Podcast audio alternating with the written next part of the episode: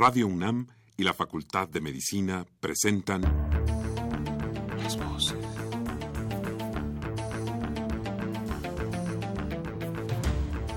Voces. Las voces. Las voces. Voces. Las voces de la salud. Reflexión y análisis de las ciencias médicas. Acompáñenos.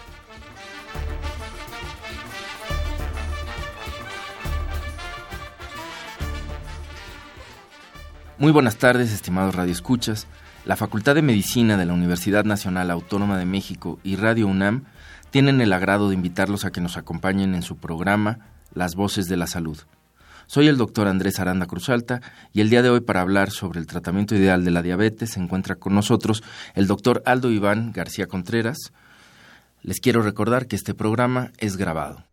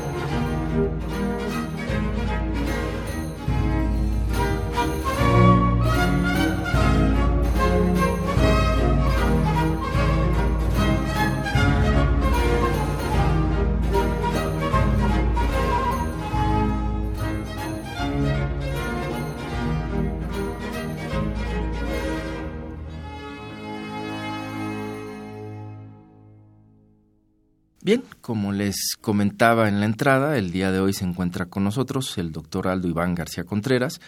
Él es médico cirujano, egresado de la Facultad de Medicina de la UNAM. Él cuenta con una especialidad en medicina interna y una subespecialidad en endocrinología.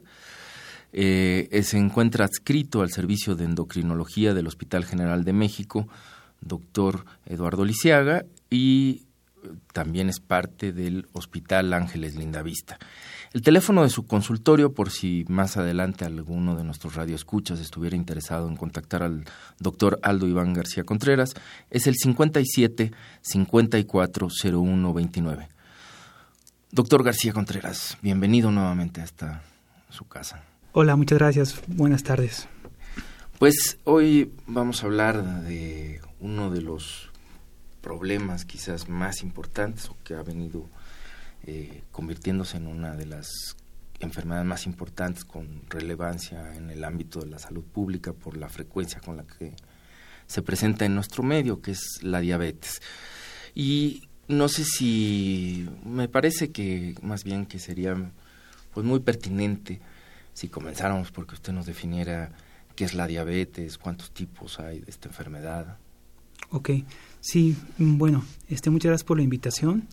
Eh, en lo que respecta a lo que es diabetes, como tal su definición eh, corresponde a una alteración en lo que son los carbohidratos, a grosso modo lo que son los azúcares, eh, también de las proteínas y también de los lípidos en lo que respecta en un, en un, en un ser humano.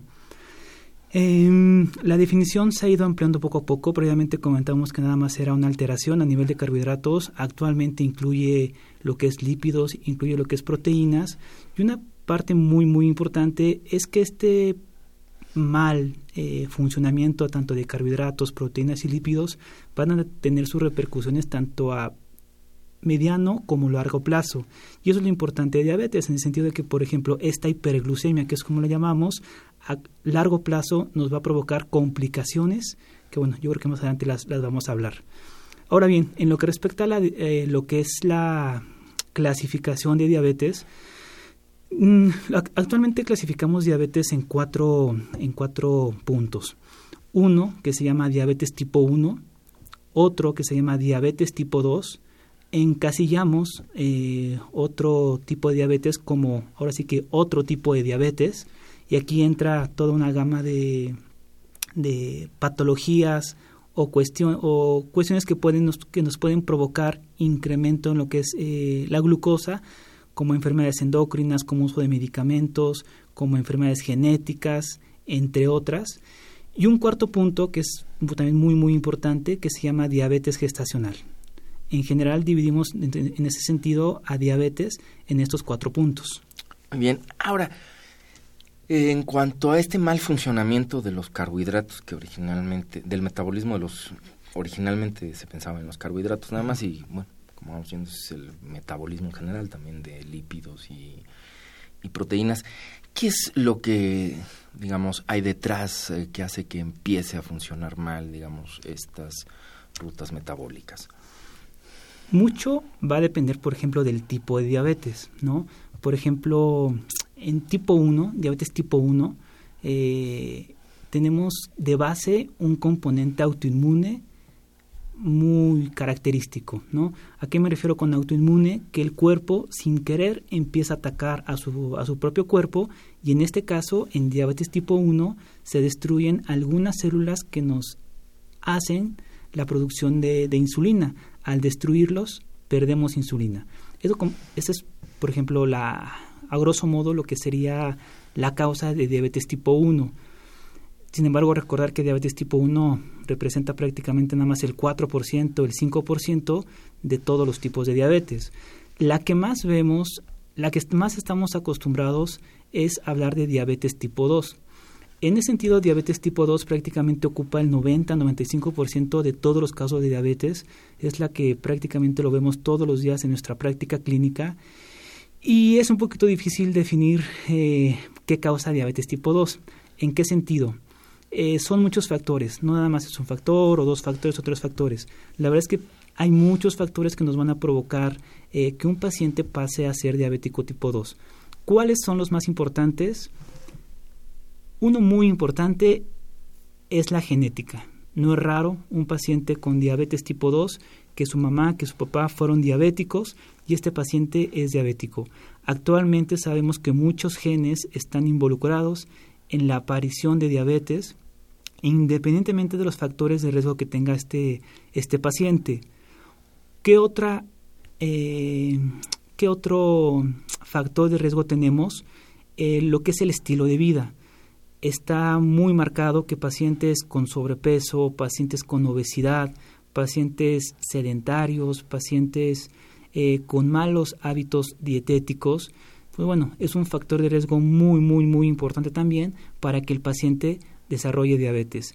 En ese sentido, pues bueno, no es raro el paciente con sobrepeso, el paciente con obesidad, ya sea grado 1, grado 2 grado 3, con su antecedente de diabetes, pues bueno, es un factor, eh, ambos son factores de riesgo para que este paciente en un futuro desarrolle diabetes. A grosso modo yo creo que serán los dos más importantes, ¿no? En, lo que respecta a diabetes tipo 2, genética y hábitos higiénico-dietéticos. Ya, por ejemplo, en otro tipo de diabetes, pues bueno, ya dependerá qué está contribuyendo para que el paciente desarrolle hiperglucemia o, diabetes. Y en diabetes gestacional también es otro, es un tema también muy, muy interesante en el sentido de que, por ejemplo, diabetes gestacional eh, en la mujer mexicana, el embarazo, por decirlo así, es un factor de riesgo muy importante para desarrollar diabetes en el embarazo y posterior al embarazo. Eh, la raza mexicana como tal eh, somos estamos predispuestos a presentar diabetes eh, y bueno el estado de embarazo es un estado en el cual se liberan varias hormonas y en ese sentido muchas de esas hormonas que se liberan son contrarreguladoras de la insulina. ¿Eso qué quiere decir? Que actúan al revés que la insulina. En ese sentido, el embarazo puede favorecer que las cifras de azúcar se nos vayan a, a las mujeres mexicanas y, bueno, y en todo el mundo para arriba, ¿no? Si, si, le parece bien, creo que podríamos detenernos un poco para ir aclarando eh, pues muchas de las cosas que, que, nos, que nos está diciendo. Eh, se me ocurre, podremos detenernos en eh, la diabetes tipo 1, aunque no sea para seguir el orden numérico, aunque quizás entendemos ya que es más frecuente la, la tipo 2 pero que nos permite entender un poco también esta cuestión, digamos, de lo que hay detrás de este metabolismo de los carbohidratos y, que al final termina alterando este, pues, las otras, eh, los otros aspectos metabólicos. Decía eh, que hay la destrucción de estas células, pues, células pancreáticas, que tienen que ver con la producción precisamente eh, de una hormona que es la insulina. ¿no? Esta es una de las condiciones más importantes. Y en ese sentido, no sé si valdría la pena, eh, me gustaría que nos explicara un poco qué es la insulina, más allá de lo que acabo de mencionar, ¿no?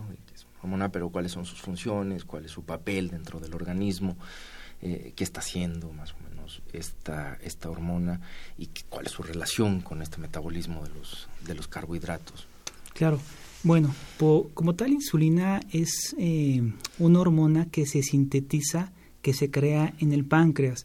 Es muy importante comentar que todo mundo, si no estamos enfermos, por ejemplo, diabetes tipo 1, en este caso, todo mundo tenemos insulina. ¿no? La insulina es una hormona en la cual nos ayuda para controlar nuestras cifras de glucosa principalmente. La insulina se crea en el páncreas, específicamente en unas células que se llaman células beta pancreáticas, eh, la insulina está compuesta por aminoácidos, se comenta que está compuesta por dos cadenas de, aminoácidos. Y bueno, eh, nosotros cuando consumimos algún alimento eh, liberamos insulina, ¿no? Incluso estando en ayuno también liberamos insulina. ¿Eso para qué nos va a funcionar? Pues bueno, eso nos va a ayudar principalmente para que nosotros podamos meter lo que es la glucosa, por ejemplo, a nuestro músculo. Eso es una función muy, muy importante. A otro tipo de células también nos va a ayudar la insulina para que se pueda eh, introducir la glucosa a prácticamente cualquier tipo, eh, a, varios tipos de, células, para que estas células puedan tener su funcionamiento normal. En el caso, por ejemplo, de un paciente diabético, ya sea tipo 1, tipo 2 o otro tipo de diabetes, eh, muchas veces está alterada la secreción de insulina y en ese sentido la glucosa que se encuentra en el torrente sanguíneo no se va a poder introducir a las células de nuestro organismo y bueno, en ese sentido nuestro organismo va a tratar de sacar energía de otras fuentes. Por esa razón decíamos que también está involucrada otro tipo de eh, compuestos como pueden ser los lípidos, como pueden ser también las proteínas. En el momento que yo tengo poca insulina, en el momento que no estoy metiendo insulina a mis células, mi cuerpo empieza a sacar energía, por ejemplo, de lo que son los lípidos, del tejido graso, ¿no? Eh, la insulina, por ejemplo, frena lo que es la degradación del tejido graso, por decirlo así. Al contrario, la insulina lo que hace es crear un poquito de tejido adiposo, pero en el momento que tenemos poca insulina, se empieza a liberar o a crear energía a partir de lo que es eh, los lípidos. Lo mismo pasa con el músculo.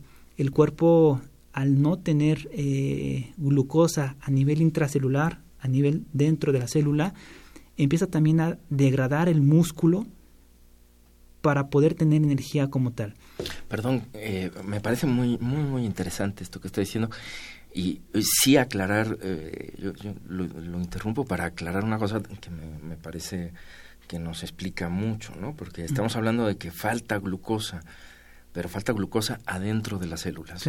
Y eso es porque la glucosa está circulando en la sangre, eh, a ver si estoy, estoy entendiendo bien, si no me corrige, este, está circulando en la sangre. Eso es lo que hace que, pues, cuando le medimos los niveles de, de glucosa en sangre a un paciente con diabetes, pues decimos, bueno, es que tiene, como lo dicen habitualmente pues, nuestros enfermos, tengo el azúcar alto, ¿no? Tenemos la glucosa, tenemos la hiperglucemia que estábamos hablando. Claro, pero esa está alta en el torrente sanguíneo. Paradójicamente, adentro de la célula está pasando esto que nos está contando, ¿no? O sea, hay una carencia de, de, de glucosa porque no puede entrar porque falta la insulina y entonces se desencadenan estos fenómenos a nivel del tejido adiposo, a nivel del tejido muscular que nos estaba contando. ¿Es correcto esto? Sí, digamos que por ejemplo nuestras células requieren energía para poder funcionar. Si no tenemos energía, pues bueno, esta célula va a sufrir. ¿Qué, ¿Cuál es un tipo, qué cosa puede ser tipo, tipo de energía? La glucosa. La glucosa es un excelente metabolismo para, metabolito perdón, para nuestras células, pero la tenemos que meter a la célula. En ese sentido, ¿quién sería el responsable de que va a meter la glucosa a nuestras células? Va a ser la insulina. Es como, es como la llave para poder meter la, la, la, glucosa a, a nuestra célula. Y como usted dice, de repente si no tenemos o tenemos un mal funcionamiento de la insulina, la glucosa se va a quedar en torrente sanguíneo, ¿no? Se va a quedar en, nuestros, en nuestras arterias, en nuestras venas, sin ser capaz de poder entrar a lo que es la célula como tal. Y en ese sentido, pues el cuerpo eso no lo sabe y el cuerpo lo que va a hacer es empezar a fabricar energía de otra parte, ¿no? De músculo, de tejido graso, como decíamos, y de ahí, pues no es raro ver el paciente con 400 de glucosa que ha perdido una cantidad impresionante a veces de, peso, ¿no? 15, 20, 25 kilos por el desgaste marcado que presenta tanto en músculo como, como, en, eh, como en lípidos. Y bueno, un cansancio, una fatiga también importante. ¿Por qué? Porque no puede meter energía a sus células, ¿no? Principalmente.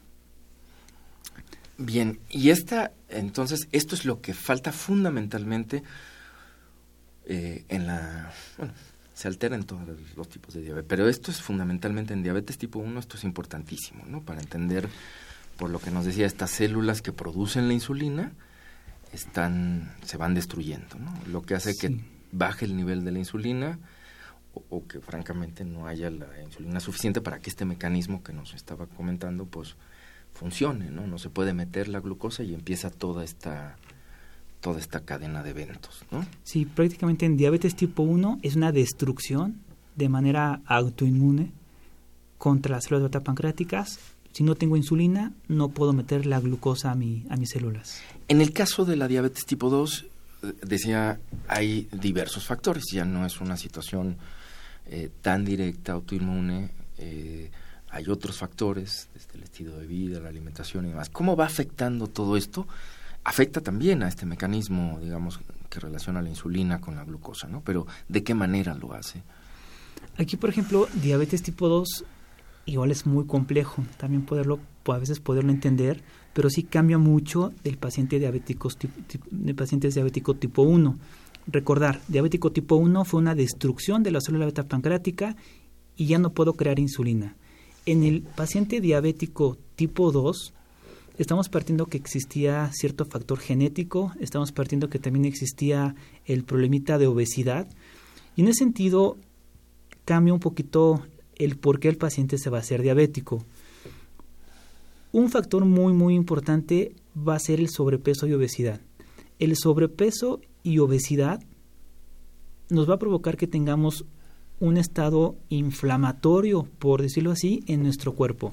Eso va a ser uno. Lo otro va a ser que, bueno, comentábamos que había alteraciones en los lípidos, ¿no? El paciente por lo regular cursa con colesterol alto y también con triglicéridos altos. Y bueno, por definición, un paciente diabético también cursa con glucosa alta. ¿Por qué comento esto? Yo siempre le comento a los pacientes que esto es como una maquinaria. Tenemos nuestro páncreas que va a secretar insulina, tenemos nuestro músculo, que bueno, es el tejido ideal eh, para que funcione insulina, el cual, pues bueno, va a actuar la insulina sobre el músculo. Si de repente estas maquinarias no funcionan bien, pues bueno, vamos a tener problemas con nuestro azúcar, nuestro azúcar se va a empezar a, se va a, empezar a elevar. ¿A qué me refiero con no funcionar bien? Eh, como tal, en el músculo tenemos el cerrojo para que en este caso pueda entrar lo que es la glucosa a nuestras células. Eh, este tipo, por ejemplo, este tipo de maquinaria eh, que decíamos que, bueno, en una persona sana, en una persona que hace ejercicio, tiene buen peso, tiene buenos hábitos de alimentación, se encuentra trabajando perfectamente. Sin embargo, en el paciente con malos hábitos, el paciente sedentario, el paciente con obesidad o sobrepeso, este estado de inflamación, este estado de ácidos grasos elevados en el cuerpo y este estado de glucosa alta va a provocar que ambas maquinarias empiecen a funcionar mal, ¿no? Es decir, yo tengo bien mi célula en el músculo, pero lo que son ácidos grasos, lo que es eh, la glucosa, lo que es el estado de inflamación, está provocando que, mi, que las señales que se lleven en mi célula de este músculo no se lleven de manera adecuada. Eso, pues bueno, empieza a alterar a la célula y empieza a trabajar de una manera distinta y de una peor manera. También pasa lo mismo a nivel de la célula beta pancreática. Si de repente está incrementado ácidos grasos, glucosa, el estado inflamatorio que comentábamos, mi célula beta pancreática, aunque esté intacta, va a empezar a fabricar una insulina, la cual no va a poder sintetizar ni poder sacar de manera adecuada. De ahí que podamos de que existan términos de resistencia a la insulina, por ejemplo, en el cual son los primeros pasos para que un paciente en un futuro presente diabetes. Eh, si nos damos cuenta, diabetes tipo 1 y diabetes tipo 2 son muy distintas. ¿no? Diabetes tipo 1, insisto, hubo una destrucción de las células beta pancreáticas y en diabetes tipo 2 el estado inflamatorio, el estado de glucosa elevado y de ácidos grasos elevados nos van a provocar que nuestra maquinaria no funcione bien y en ese sentido, pues bueno, nos va a llevar que en un futuro nuestra glucosa poco a poco se vaya incrementando. Bien, eh, ahora bien, estos son, digamos, los dos tipos más importantes, ya se mencionaron los cuatro, pero digamos, estos son los más importantes. Nos decía, doctor, que la diabetes tipo 2 eh, pues yo voy a redondear las cifras alrededor del 95%, estoy en lo correcto, y la tipo 1 alrededor del 5%, ¿no? Este Ahora, en, hay diferencias en cuanto a los grupos poblacionales a los que tiende a afectar más una u otra, ya sea por edad, por género, etcétera. Sí, sí, sí hay cierta distinción, sin embargo, tampoco es eh, mandatorio seguir, esto. Eh, clásicamente, por ejemplo, se comenta que diabetes tipo 1 afecta a, gente joven, ¿no? Niños, adolescentes. Eh, característicamente son pacientes los cuales eh, previamente eran totalmente sanos y de una manera inclusive abrupta presentan lo que son datos de diabetes a diferencia del paciente diabético tipo 2, el paciente diabético tipo 2 se ha visto que, por ejemplo, a partir de los 40 años eh, aproximadamente, es cuando se empieza a incrementar la incidencia de lo que es diabetes tipo 2. Obviamente, mientras más años pasan, lo que es eh, la incidencia también se va incrementando. Por lo general, también son eh, pacientes en este caso, y a, distinción de diabetes tipo 1, son pacientes por lo regular con sobrepeso, por lo regular obesos, por lo regular pacientes que ya tenían alguna otra condición como puede ser algún tipo de problemas en colesterol, problemas en triglicéridos, problemas en la presión arterial o bien problemas en el ácido úrico. Por eso comentamos que prácticamente el diabético tipo 1 previamente era sano.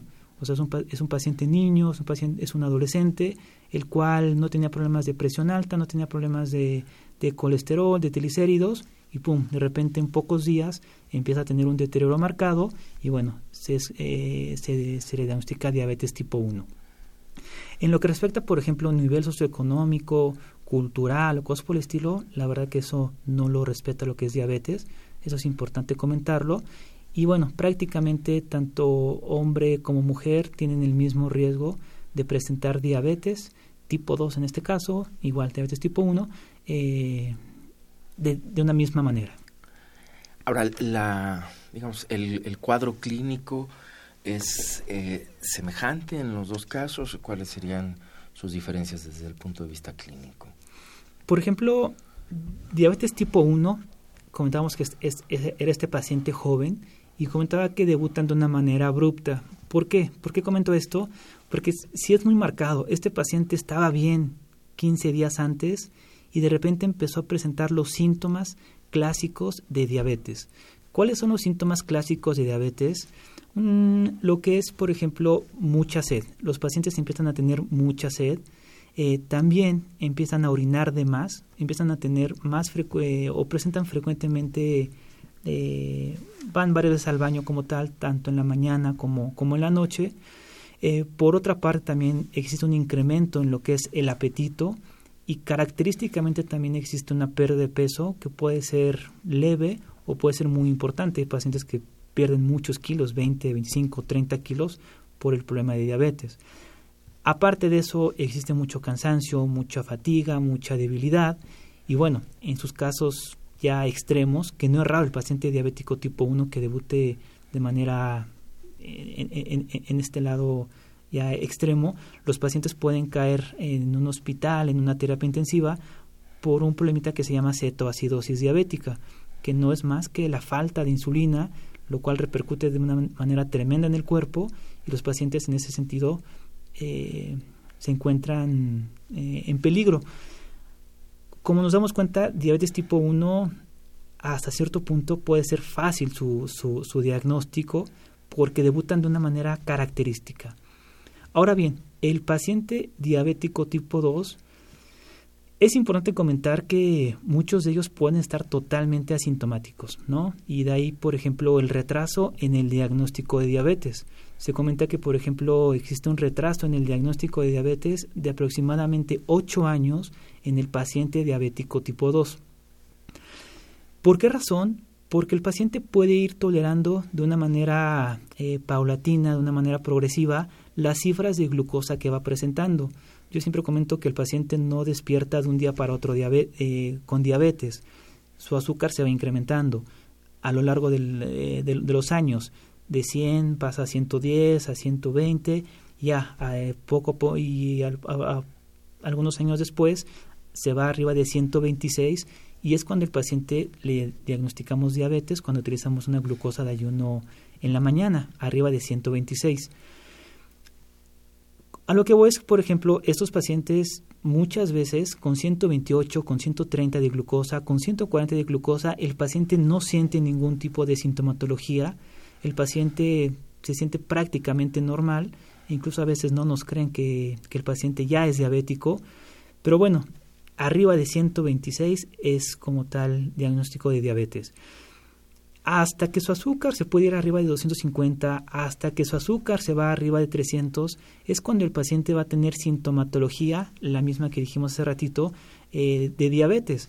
Mucha sed, mucha hambre, bajar de peso, o lo que es mayor apetito, o mayor cansancio, o mayor fatiga. En ese sentido, el cuadro de un paciente diabético tipo 2 puede variar mucho a pesar de que es lo mismo prácticamente, ambos cursan con hiperglucemia de un paciente tipo 1. Eh, ¿A qué tiene que ver esto? El tiempo en el que se va presentando la hiperglucemia. Por decirlo así, en el paciente diabético tipo 2 es mucho más paulatino lo que es el aumento de la glucosa a diferencia del paciente tipo 1. Y también, bueno, comentar que muchos de los pacientes tipo 2 que actualmente estamos viendo están debutando ya con complicaciones de la enfermedad es decir, pacientes que de repente tienen problemas en sus ojos, que prácticamente presentan una disminución de su visión secundaria de diabetes, con eso debutan. O hay pacientes que están debutando con infecciones fuertes en sus piernas y bueno, es causa de amputación o cosas por el estilo, eh, cuando previamente no se conocían diabéticos. De ahí la importancia de estarse revisando de manera rutinaria y de ahí la importancia de las campañas de salud que se realizan para detectar este tipo, este tipo de pacientes que, bueno, como comentábamos, tenemos un retraso en el diagnóstico de 8 años promedio en el paciente diabético tipo 2. Bien, la prueba de la, la curva de tolerancia a la glucosa sigue siendo una prueba eh, que se utilice para la, el diagnóstico de diabetes, para establecer diagnósticos diferenciales, sigue teniendo utilidad. Sí, sí, sí. Por ejemplo, en lo que respecta ya al diagnóstico, cómo lo hacemos formal, el diagnóstico de diabetes, lo hacemos ya sea de cuatro formas, ¿no? Uno es que tengamos nuestra glucosa, nuestro azúcar, al despertar mayor o igual de 126 miligramos por decilitro. Otra manera es la curva, que también es un muy, muy buen, este, una, muy buena prueba, eh, en la cual al paciente se le toma su, eh, su azúcar, su glucosa al despertar, se le da una carga de glucosa de 75 gramos por la boca y después de dos horas de que se le dio esta, esta glucosa, se vuelve a tomar su azúcar. Cuando tenemos después de dos horas más de 200 miligramos por decilitro de glucosa o del azúcar, decimos que el paciente es diabético. Otra forma en la cual se puede realizar el diagnóstico es utilizando eh, una prueba que se llama hemoglobina glicada o hemoglobina glucosilada, eh, la cual, por ejemplo, esas no las reportan en porcentaje, si está por arriba de 6.5 o igual a 6.5, decimos que el paciente es diabético. Y otra forma en la que podemos hacer el diagnóstico es cuando el paciente tiene más de 200 miligramos por decilitro eh, de, de glucosa en cualquier momento del día con los síntomas característicos de glucosa. ¿no? En ese sentido, cualquiera de estas cuatro formas que acabamos de comentar podemos hacer el diagnóstico, el diagnóstico de diabetes. Muchas veces también tratamos de repetir el, estudio, ¿no? principalmente para la curva, para la hemoglobina glicada, para la glucosa al despertar. Siempre repetimos el estudio para poder asegurar, poder, poder confirmar que el paciente es, eh, presenta diabetes. Si el paciente tiene más de 200 con los síntomas, la verdad que con eso basta para decirle que, que está cursando con diabetes.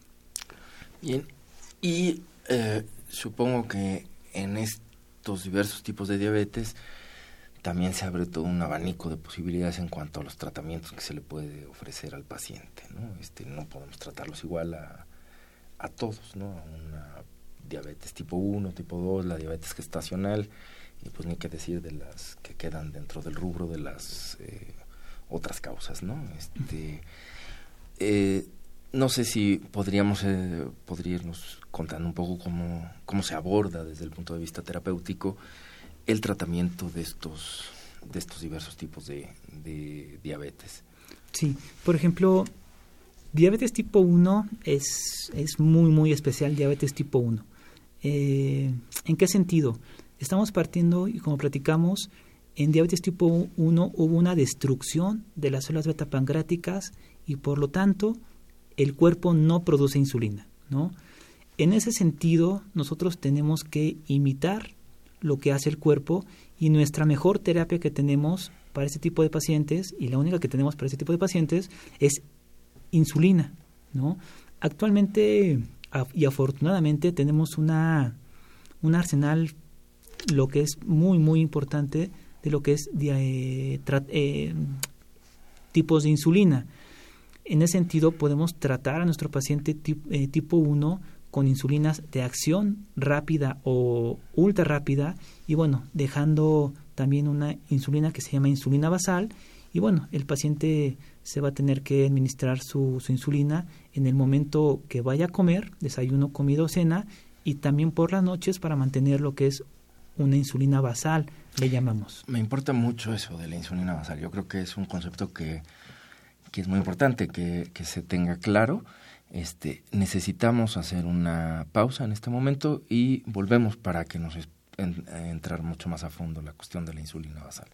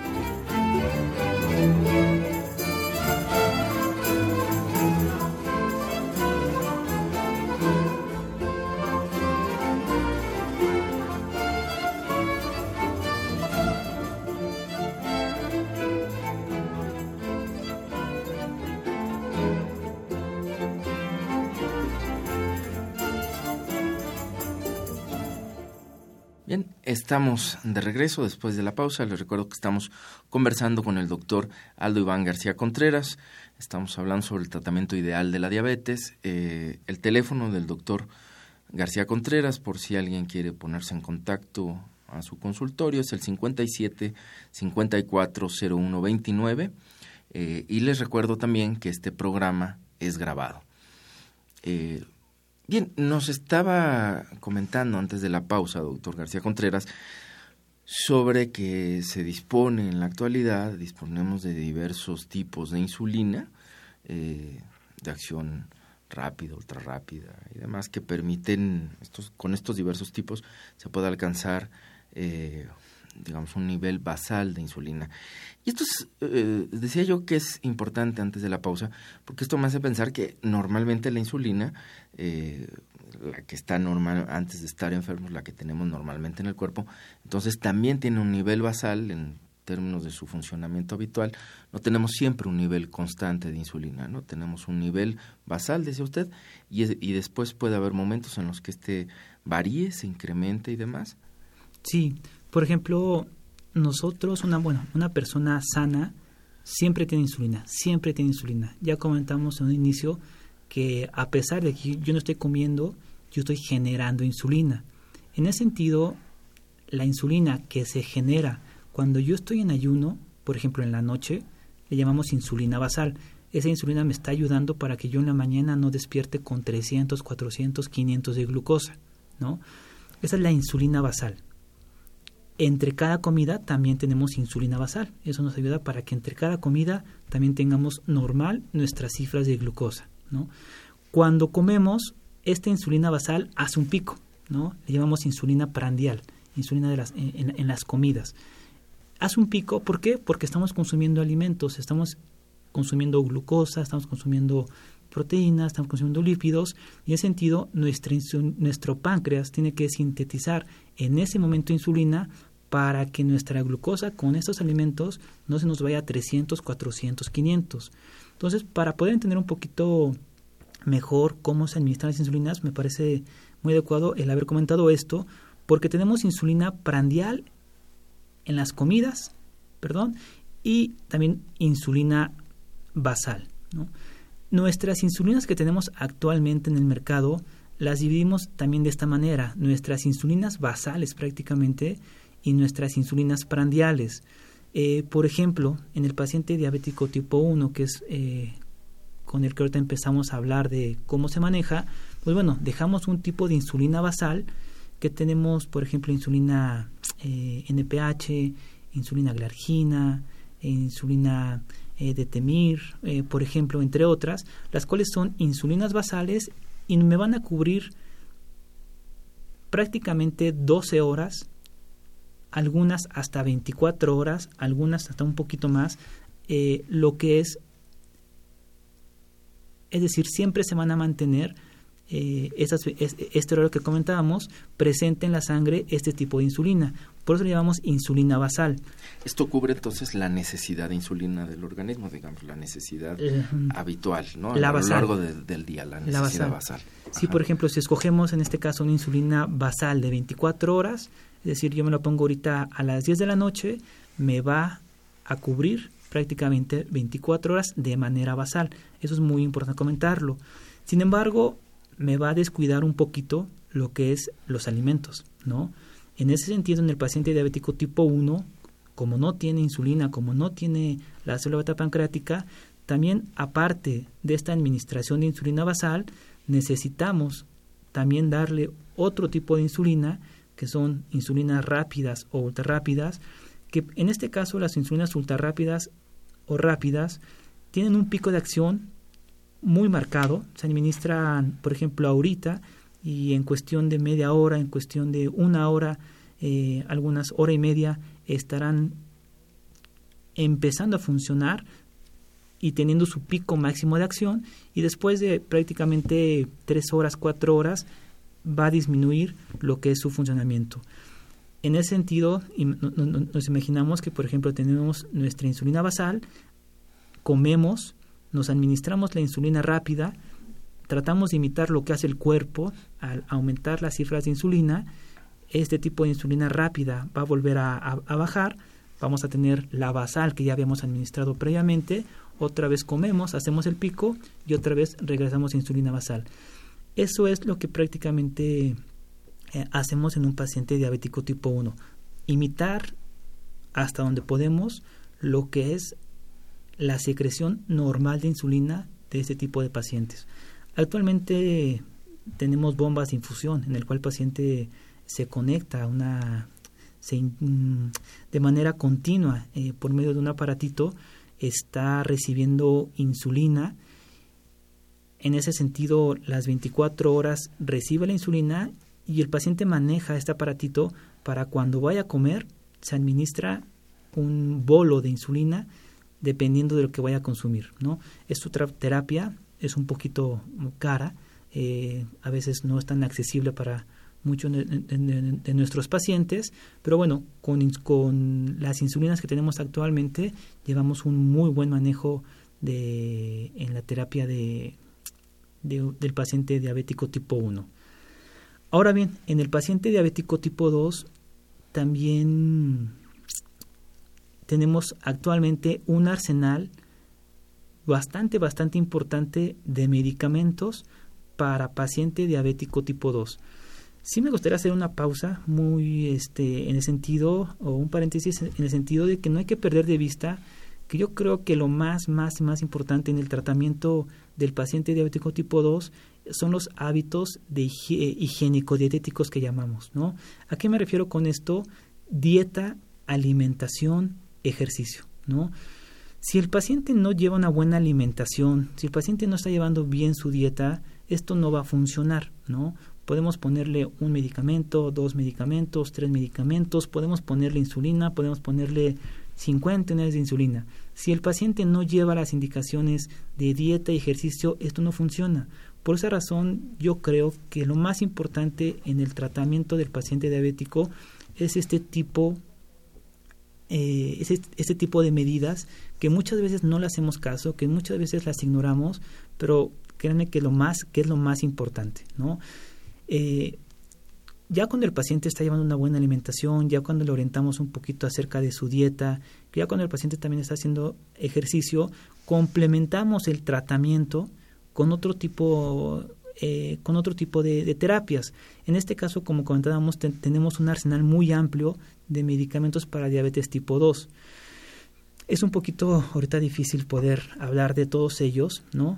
pero eh, actualmente tenemos medicamentos que actúan, por ejemplo, a nivel del páncreas, tenemos medicamentos que actúan a nivel del músculo, tenemos medicamentos que actúan a nivel del sistema nervioso central eh, como tal, tenemos medicamentos que actúan sobre unas hormonas que sintetiza el intestino y que nos ayuda a controlar el azúcar, que se llaman incretinas. Tenemos incluso medicamentos actualmente que actúan sobre el riñón y nos van a hacer que eliminemos de una manera eh, mejor lo que es la glucosa por la orina.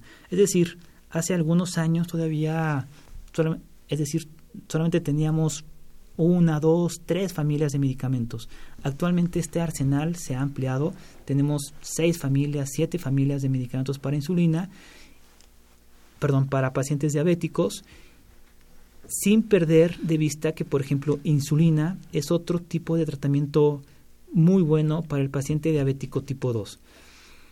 En ese sentido, al tener este arsenal tan importante de medicamentos, tanto vía oral como insulinas, eh, está actualmente muy de moda comentar que el paciente diabético tipo 2 se le tiene que individualizar su tratamiento. ¿Eso qué quiere decir? Que no todos los pacientes diabéticos tipo 2 son iguales. ¿no? Tenemos que ver desde qué edad tiene, tenemos que tener en cuenta qué factores de riesgo tiene para que este paciente podamos incluso irnos, es decir, que se nos pase la mano y de repente provocar algún tipo de hipoglucemia. Tenemos que ver también la cuestión económica, tenemos que ver también la cuestión de comorbilidades. Bueno, este paciente es diabético y está enfermo de algo más, ¿no?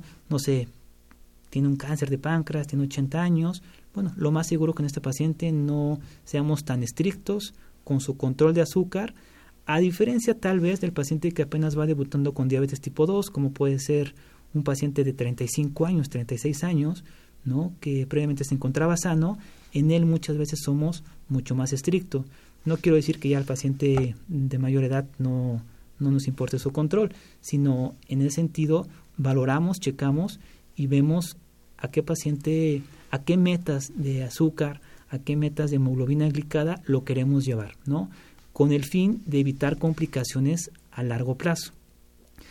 Eh, Bien, pues ya mm, mencionaba muchos de los aspectos. Yo quisiera eh, quizás hacer hincapié en algunos, si podríamos ir haciendo hincapié en algunos de ellos, particularmente en la cuestión del ejercicio, ¿no? Si bien ya eh, nos va planteando, doctor, que claro, hay que individualizar todo esto, pues no, no se le puede pedir lo mismo a uno que a otro paciente, de acuerdo a su edad, sus condiciones, su estado general de salud. Pero bueno, entendemos que es deseable hacer que se haga ejercicio, pero ¿qué tipo de ejercicios serían los más recomendables? Eh, ¿Con qué intensidades? En términos generales, digamos. Eh, sí, de, manera muy general se, siempre se le sugiere al paciente que se tome 15 minutos, 20 minutos, incluso cada 48 horas, es decir, cada tercera, como comentan, para que realice su actividad física, que dedique este espacio de tiempo para realizar esta actividad, entre 15, 20, 25 minutos, y principalmente lo que recomendamos es algún tipo de ejercicio aeróbico, cardiovascular, ¿no? Eh, como puede ser eh, caminata, como puede ser eh, lo que es bicicleta, eh, como puede ser también la misma natación, les, ayuda mucho a los, a los pacientes. O bueno, actualmente está también muy de moda la cuestión de que el paciente va a hacer algún tipo de aeróbics o yoga o cosas por el estilo, que la verdad tienen mucha, mucha repercusión sobre, para mejorar el manejo y el control de ese tipo de pacientes, ¿no? Lo recomendable es que sí se dedique su tiempo para que realice esta actividad. Muchas veces nos, dicen los pacientes es que yo subo, yo bajo las escaleras todo el día, todo el día ando corriendo y eso lo consideran como, como ejercicio. No, o sea, la verdad es que sí habría que dedicarle 15 minutos, 20 minutos al día para comentar que esto, para que esto tenga cierta repercusión y una repercusión buena en lo que es mi organismo. Bien, y eh, la otra cuestión, eh, digamos, con solo las medidas eh, higiénico-dietéticas, fundamentalmente con la dieta, en un paciente, estoy pensando en pacientes diabéticos tipo 2, ¿es posible controlarla solo con, con dieta y un buen apego por parte del paciente a esta, a esta dieta? Sí, por ejemplo, tenemos muchos pacientes que van debutando con diabetes tipo 2, se detectaron muy, muy a tiempo y simplemente el paciente empezó a hacer o empezó a modificar su estilo de vida empezó a consumir verdura, verduras, le bajó mucho la cuestión de carbohidratos eh, y el paciente empezó a bajar de peso, ¿no? Hace cuenta pesaba 90 kilos, ahora pesa 85 kilos, 80 kilos después. Con esa simple medida, muchos pacientes que van debutando logran controlarse, ¿no? O sea, es una medida pues bastante, bastante sencilla, económica, sana, el cual el paciente pues bueno, eh, logra metas de control. Por otra parte, va a haber pacientes también en los cuales nosotros empezamos tratamiento, eh, ya sea con medicamentos, incluso con insulina, y si el paciente realiza las medidas higiénico-dietéticas que comentábamos, muchos de ellos los podemos eh, dejar en un futuro con su pura dieta pero siempre y cuando hayan realizado sus medidas como tal, ¿no?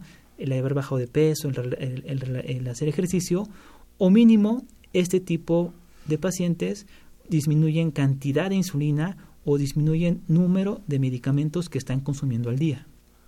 Bien, y en cuanto a, digamos, eh, ¿cuál sería la... Uh, desde luego entiendo la importancia de, personalizar después cada caso, pero nuevamente así en términos generales, eh, ¿Cuál es una dieta recomendable para un paciente con diabetes tipo 2? O quizás para alguien que, que piensa que puede tener también el riesgo de, de llegar a ser un, diabético porque tiene antecedentes familiares y demás. Y dice, bueno, yo no quiero esperarme a que me la diagnostiquen. A lo mejor, este, pues mejor voy ajustando mi dieta a lo mejor antes de que me de que me dé qué sería recomendable, qué tipo de alimentos eh, se le recomiendan y qué tipo de alimentos tendría que evitar o comer con menor frecuencia. Claro.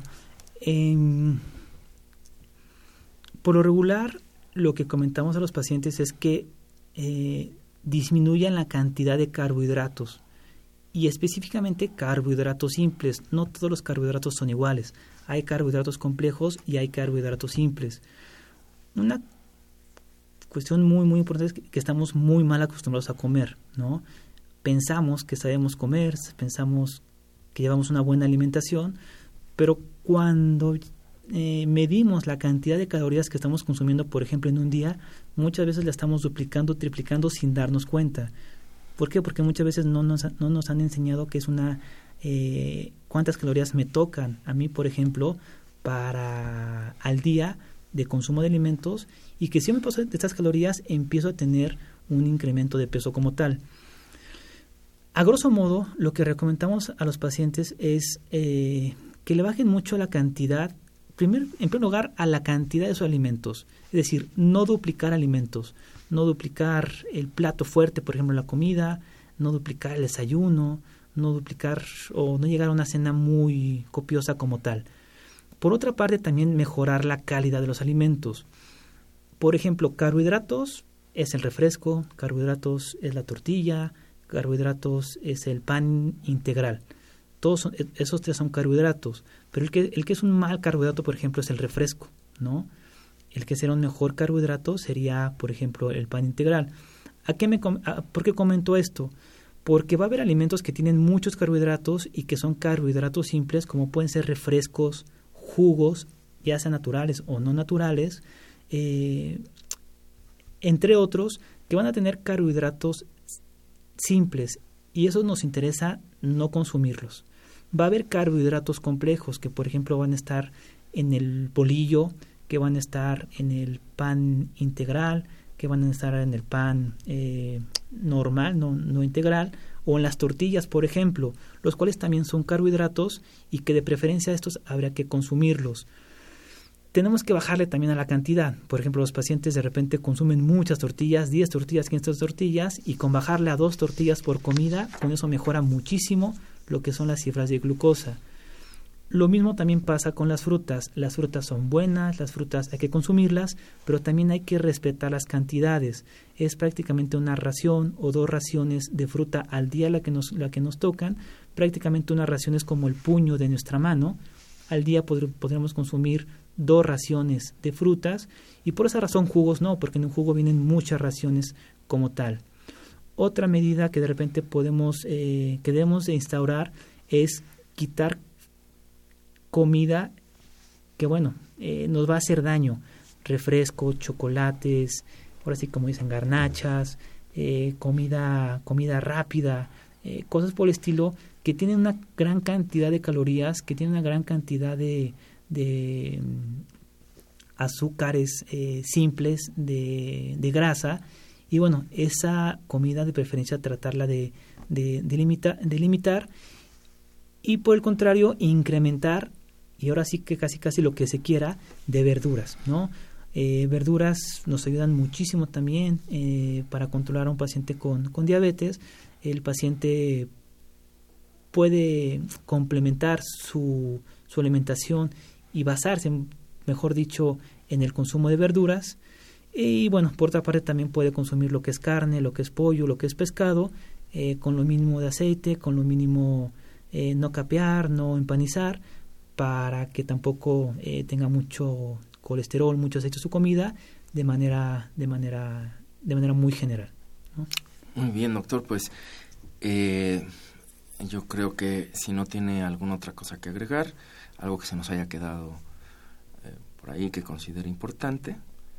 No, precisamente yo creo que la tratar de que los, bueno, la población en general se revise su azúcar, eh, lleven una mejor alimentación, eh, cuide su dieta, cuide su peso principalmente.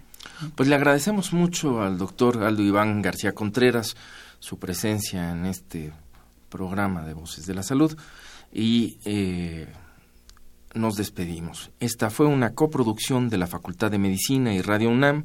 A nombre de la Facultad de Medicina y de quienes hacemos posible este programa, en la producción y realización la licenciada Leonora González Cueto Bencomo y la licenciada Erika Alamilla Santos. En los controles Francisco Mejía y en la conducción su servidor Andrés Aranda. Les agradecemos su atención y los esperamos en la próxima emisión. Radio UNAM y la Facultad de Medicina presentaron Las voces. Voces.